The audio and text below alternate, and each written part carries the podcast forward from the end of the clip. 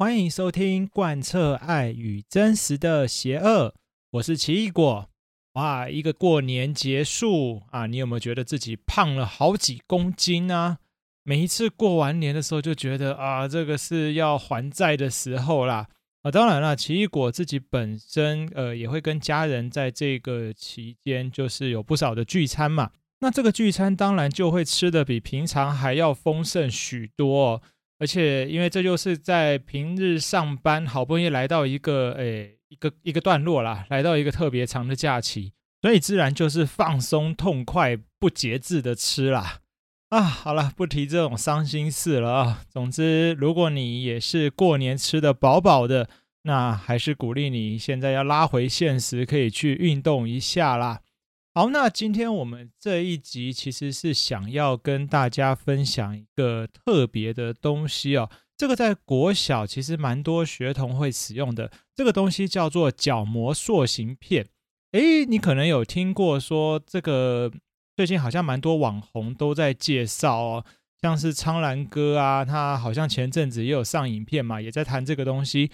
可是其实角膜塑形片并不是最近出来的产物哦，大概已经在这个市面上流通，真的好几年的好几年的历史了。诶，为什么我会突然跟各位谈谈这个啊？因为其实奇异果我本身就是角膜塑形片的使用者。那有人就会说，诶。大人也有人在使用吗？诶，当然了，其实这个在国外还算蛮常见的哦。当然，一基本上我们角膜塑形片会把它定位在儿童使用，是因为它有一个好处是可以控制近视嘛。待会再来跟大家介绍一下啦。先来讲讲为什么我会考虑使用这个角膜塑形片哦。这个其实要说到。呃，大概几年前呢、呃，我自己使用角膜塑形片大约五年嘛，所以应该是五年以前。有一次啊，我朋友就约我一起到垦丁去玩了、哦。那呃，在这之前，当然我一直都是戴着眼镜的，就从小到大就是戴眼镜，因为我近视的度数大概六百度左右啦，啊，六百多度，其实还算蛮深的。那大概是从国中开始近视，然后就开始戴眼镜，就一直戴到五年前。那那一次，因为去了垦丁，我一样戴着我的眼镜嘛。然后重点就是那一副眼镜还是我才刚配没多久哦。那当时特别选了一个蛮特别特殊的眼镜，就是它有一个吸附式的太阳眼镜的功能啊，它有一个太阳眼镜另外一个挂片。哦，不是那种夹的，它是磁吸式的，所以哦，真的是很潮哦。总之就是你平常戴着眼镜，然后呢，如果你在呃需要在有阳光下的地方行动的话，你就可以把那个磁吸式的太阳眼镜的挂片挂上去，我就直接把它吸上去了，所以非常的，我觉得是很好用啦，非常方便。那后来就是去垦丁嘛，那我想当然戴着我的太阳眼镜哈，反正就是一起，然后在垦丁玩。好，那我跟我朋友那时候当然就在先在沙滩上玩啊，然后在海边啊，一开始都是有说有笑啊这样子。哎，突然呐、就是一个浪打过来哦，那时候我朋友还有录影哦，就还在录影哦，然后就一个大浪打过来，打到我们身上，那大家嘻嘻哈哈的，我就觉得奇怪，这个浪退去以后，怎么眼睛前面就一片模糊啊？对，没错，我的眼镜就被这个浪给打下来了。好，打下来就算了，我还找不到它，哎，这个眼镜到底飘到哪里去了？哎，说真的，我到现在也不知道。这眼镜，总之那个浪打过来以后，眼镜就消失了。所以现在我的眼镜要么在菲律宾，要么就在海南岛。对啊，真的就是莫名其妙，哎，真的，我我那时候跟我朋友，我们大家找了好久，这个眼镜真的就消失了。刚配没多久哦，那副眼镜我记得好像配了六千多块吧。哇，真的是心在大淌血啊！对，这个淌淌血淌的非常哦，这真的是失血失血惨重。好，那从那一次以后，我就在思考说，有没有什么办法可以不用戴眼镜啊？对，因为我自己有尝试过戴隐形眼镜哦，之前也努力过啦，但我觉得我的眼睛不太适合。怎么说？因为我只要戴那种软式，就一般人大部分人在戴的软式隐形眼镜，我就会觉得我的眼睛好像很干哦，很容易干的感觉。可能就是体质不适合吧。那我有尝试过戴硬式的隐形眼镜哦，可是这个硬式的隐形眼镜一旦戴上去以后，就是因为异物感真的很重啊，所以后来就变成我看东西会习惯就是把脸抬高，对，不知道就很很像那种人家在鄙视别人的感觉，但我真的没有在鄙视你哦，就是因为那个异物感很重，我为了要减减少这个异物感，所以就不自觉的会把脸抬高，然后跟人讲话的时候就感觉很像鄙视别人。我自己是怎么发现？当然别人不会来跟你讲嘛，说，哎，你这你这是什么姿势？当然不会，是我自己在跟人家照相的时候，我才发现说奇怪，为什么脸抬得那么高啊？我到底在鄙视谁呀？对啊，完全没有啊。所以后来就觉得说啊，这个硬式也不适合，软式也不适合，看来隐形眼镜是绝缘啦。那怎么办呢？有没有什么方法要走近视那个镭射吗？可是因为呃我个人问题啦，我觉得镭射我还需要一点克服一点心理障碍，所以目前还没有去做哦。即便它现在其实技术已经非常先进了，每一年看到都一年比一年还要心动。好好，先把话话题拉回来。那那个时候因为在教书嘛，就看到说，哎，有学生在使用角膜塑形片呢，所以这个东西好像就是戴上去以后就，呃，我看学生就不用戴眼镜啦，他就是有近视，然后在睡觉的时候戴了塑形片。我大概对他的认知当时只有这样，所以后来我就跑去找眼科医生了。那在这边也先跟就是听众朋友说一下啦，就是你如果要使用角膜塑形片，就只能找眼科医生这个管道。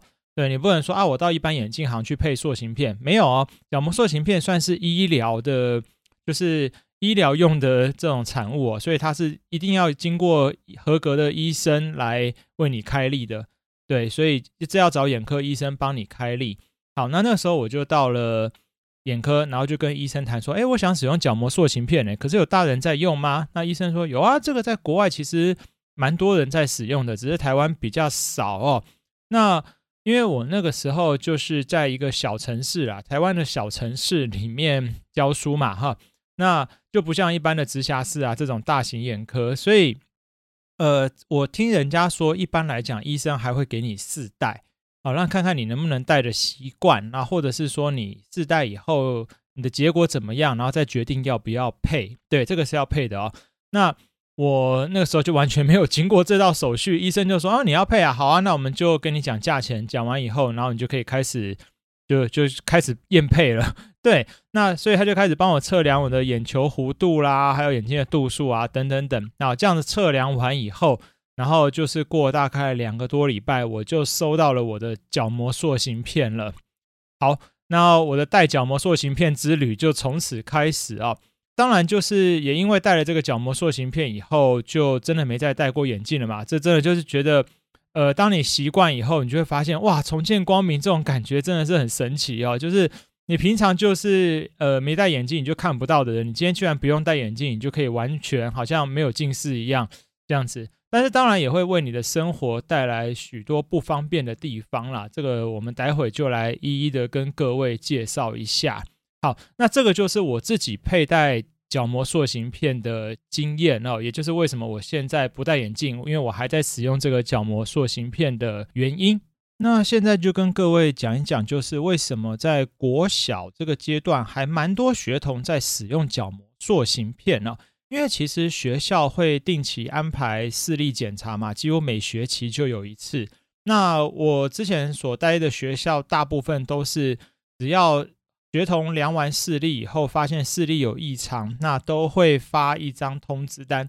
其实应该全国都一样啊，但是因为我也不敢保证啊，因为毕竟学校是各个地方政府自己管理啊，所以每一个地方可能规定的方式都不太一样。好，总之我之前就是遇到的，就是大部分孩子们量完以后，只要视力异常，就会有通知单发给老师，那老师就会将它贴在联络簿。那如果做法比较严格一点的学校，还会要求就是家长要把带着这个通知单，然后去眼科做一次视力的检测，并且要眼科盖章以后，再将这个视力检测单交回来啊。对，所以呃，大部分很多家长就会就是收到通知单以后，就带着孩子去检查嘛。那眼科医生可能就会建议他说：“哎，要不要给孩子试试看这个角膜塑形片啊？”因为有有几种可能啦，大部分的医生会选择说先用眼药水来试试看哦，就是靠点那个散瞳剂，看能不能先把近视矫正回来。像如果是假性近视的话，那如果说已经确定是近视了，那可能就是要么佩戴眼镜，要么就是使用角膜塑形片。好，那角膜塑形片的话，会有一个比较大的问题啊，就是首先它的费用是蛮高昂的哦，比起配一副眼镜。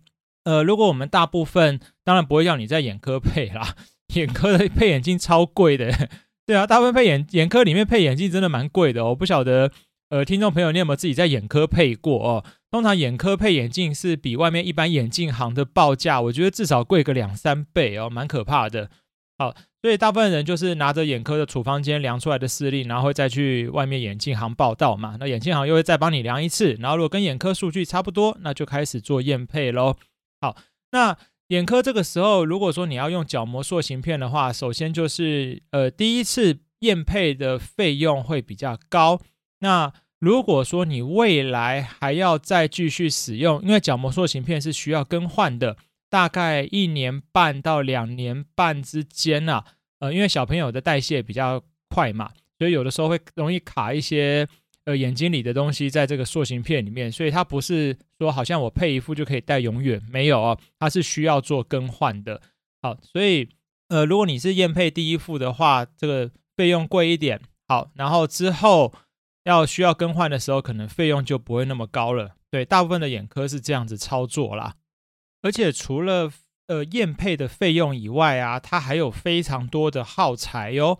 对，首先就是有它的保养用的，就是你的塑形片，你平常会放到那个隐形眼镜盒里嘛，然后你没有佩戴的时候放进去，然后要点入那个保存液体啊，就是让它浸泡在里面。那还有另外一个是清洗液体哦。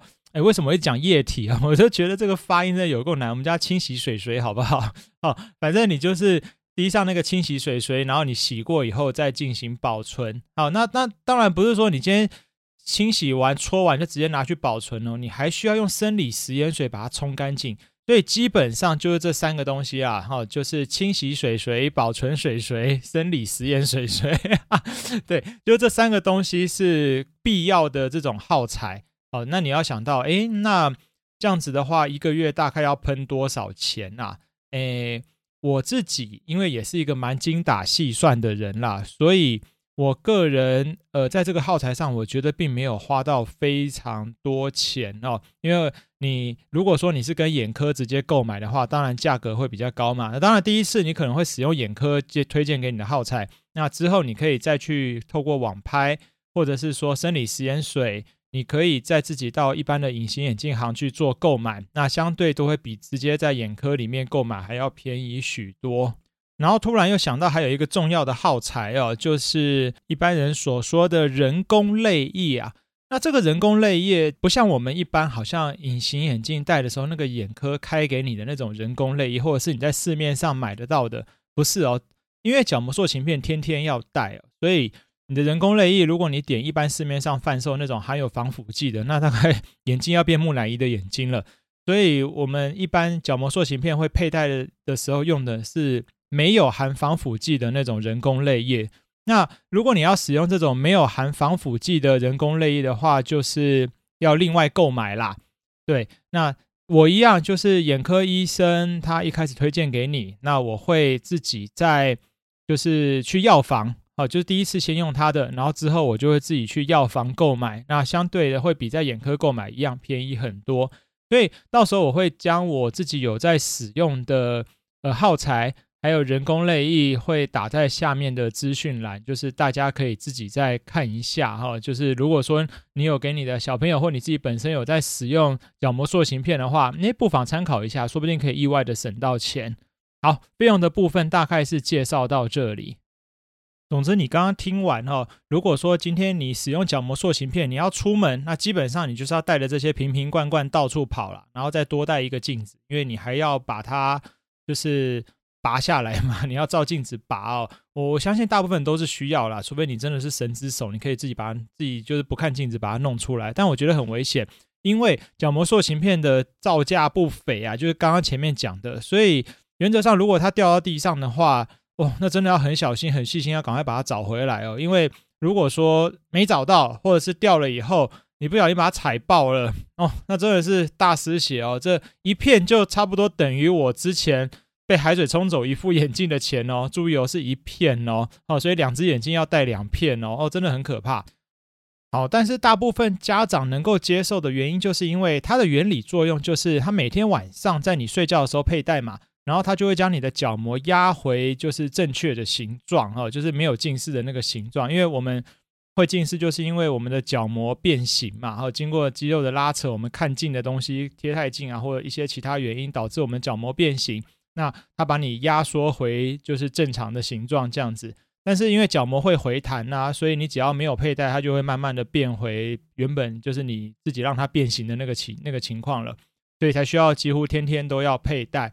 好，那那因为天天压回来，所以就等于说它能够达到间接控制近视的效果。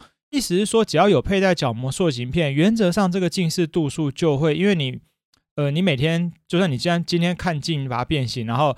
你晚上睡觉就把它带回来，又把它压回来了，所以基本上这个近视度数就不会再加深了。那大部分家长就是怕孩子的近视越来越深嘛，所以选择让他佩戴，就是控制在还在浅浅的时候就让它维持啊，然后等到可能长大了、成年了，眼睛都已经稳定发展完了，那再去决定看看要使用正常眼镜呢，或者是继续用塑形片，或者就是干脆趁着年轻赶快用。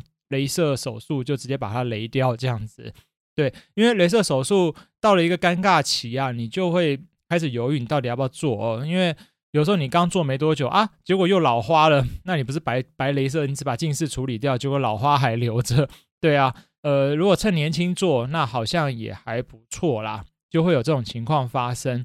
好，所以话说回来，这个就是大部分家长会选择帮小朋友用角膜塑形片的原因，就是因为它可以控制近视。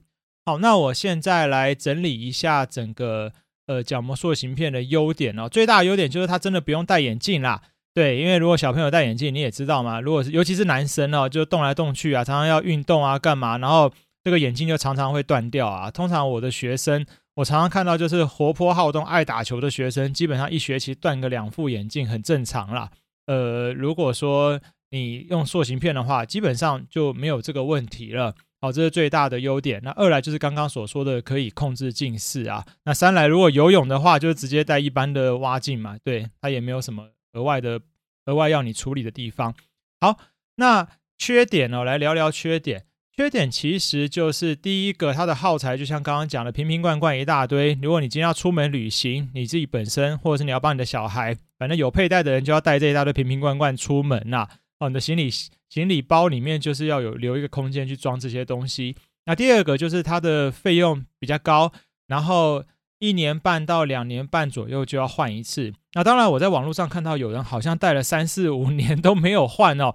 那我觉得其实就看个人啦，对这个方面我就不会再不不会再做批评了。那我自己是乖乖的，就照着医生建议，大概两年多我就会去做更换了。好，然后第三个比较麻烦就是它的清洗哦，佩戴其实很快，就是像戴隐形眼镜一样，把它戴上去就可以了。可是问题是说，你早上起床的时候，你要清洗它，你把它拿下来以后，你要花点时间清洗啊。那这个清洗就是你还要很温柔的去对待它哦，就是。好像把它当做是你最重要的一部分一样，你要去搓洗它，那又又很怕不小心把它按破嘛，所以你就是当然它要破，我觉得没那么容易啦。但是就有时候我我是有听过学生把它按破，因为可能动作比较粗鲁哦。那大人我自己戴了这么多年，也换了三副，现在是用第三副哦，基本上没有这个问题，对，从来没有遇过把它弄破的问题，所以。呃，你每天早上就要搓洗，那有的时候小朋友通常是来不及搓洗，这个工作就会变成家长的工作啊，就变成你早上起来要帮你的小孩搓这个角膜塑形片哦，所以你要能够接受哦，千万不能说好像像隐形眼镜一样拿下来就直接把它拿去泡水什么东西，这个不行哦，因为像前面所说的小朋友或者是我们每一个人的眼睛都会有分泌物啊。这个东西一定要把它搓掉，否则你那个塑形片很快就报销了。然后这个分泌物如果卡在里面变成结晶化的话，它会刮伤角膜的哦，反而更伤眼睛。对，就是这样。呃，这个就是大概清洗上是比较大的缺点啦，就是你还要花时间，大概每天要提早个十分钟起床吧，就是要处理这一块。好，那第三个的话就是有感染问题啊，但是我这个基本上我只有在第一次佩戴的时候比较有遇到。对，就是一开始第一年佩戴的时间有遇到过一两次感染，因为在拔的时候，有的时候好像不小心就伤到了角膜这样子。我这样讲会不会很多人就会觉得很可怕啊？其实不会啦，对，其实真的不会啊，那是我个人操作上的问题啊，就小心一点就好了。那原则上，如果说遇到感染的话，可能就要停戴。所以其实你还是要准备一份备用的眼镜啦，免得就是说在你受到感染或者是不能戴的情况下，你还是需要那个那个眼镜嘛，不然就真的变成瞎子了。对，所以这个大概就是缺点啦。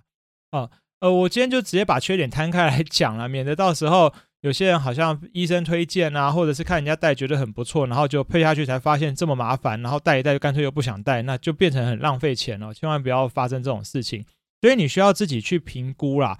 对，大概是这样。那如果你能够接受，或者是你真的为了你的小孩的眼睛，你觉得要把它控制住，那就牺牲一点，那 OK 啊，那就是能够包容这些缺点，那就可以去考虑了。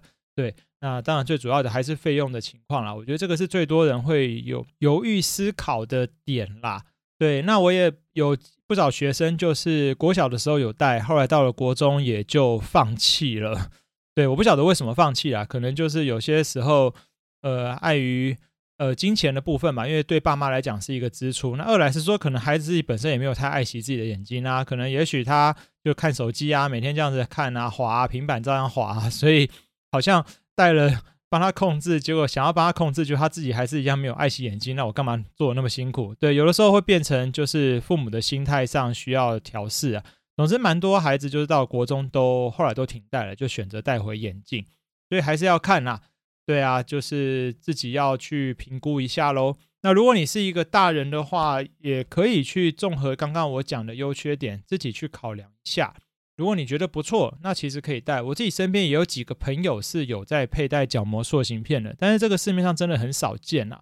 就，大部分，因为其实你也不可能说，你看到一个人没戴眼镜，大概就想到要么隐形眼镜，要么就没近视嘛。你不会考量到说他诶是不是有戴角膜塑形片，所以通常都是问了才知道。对，那我是自己就是刚好遇到的朋友聊到这个话题，才发现说哦，原来你有戴啊，哦，原来不是只有孤单的我自己一个人在使用这样子。好，最后要提醒一下哦，角膜塑形片它只能矫正近视，并没有矫正老花眼哦。那如果说你自己本身年纪已经有达到说可能有老花或即将要有老花发生的这个年段的话，那你可能就要犹豫一下了，千万不要说，哎，好像听一听觉得不错，就贸然的去直接去佩戴，就是去验配这样子，因为它没有矫正老花，对。所以大概要知道一下这个情况。老花，你就是如果你刚好有近视的话，你可以考虑一下镭射啦。对，就是我怕怕的那个 镭射啊。其实现在你看到那个近视治疗的技术，当然一年比一年还要发展的越来越好啦。我我相信有一天可能说不定我也会去做镭射，也不一定，说不定啦。对，真的很难说，真的很难说。所以呃，目前至少是还没有这个考虑啦。好，那这一集就是跟大家分享一下这个角膜塑形片哦。如果你自己你的小朋友有考虑要佩戴，或者是已经在佩戴的话，那不妨参考一下。待会我的那个下面的资讯栏，就是哪边可以帮你省到一点小钱啦。对，如果如果说你已经自己买的已经够省钱，或者你已经用我这种方式在操作了，那也很好啊。对，就是就是要这样，我们就是要精打细算嘛。那如果说你呃都还在跟眼科。购买？哦，这样子会不会对对眼科医生很不好意思、啊？就是断人财路啊？不会啦，我本来就是市场是竞自由竞争嘛。对啊，我们就是还是要选择对自己比较划算的。对，我还是真的觉得眼科购买还蛮贵的啦。好了，归根究底而言，大家还是要保护好自己的眼睛，不论是你的眼睛，你的小朋友的眼睛，那我们都还是要好好爱护它啊。毕竟它要陪我们蛮长的时间哦，哦，至少八七八十年一定要的啊。好，那这一集就到这边。这是贯彻爱与真实的邪恶，我们就下集再见喽！奇异果，我要去运动啦，去还过年的这个发胖债。好，大家拜拜。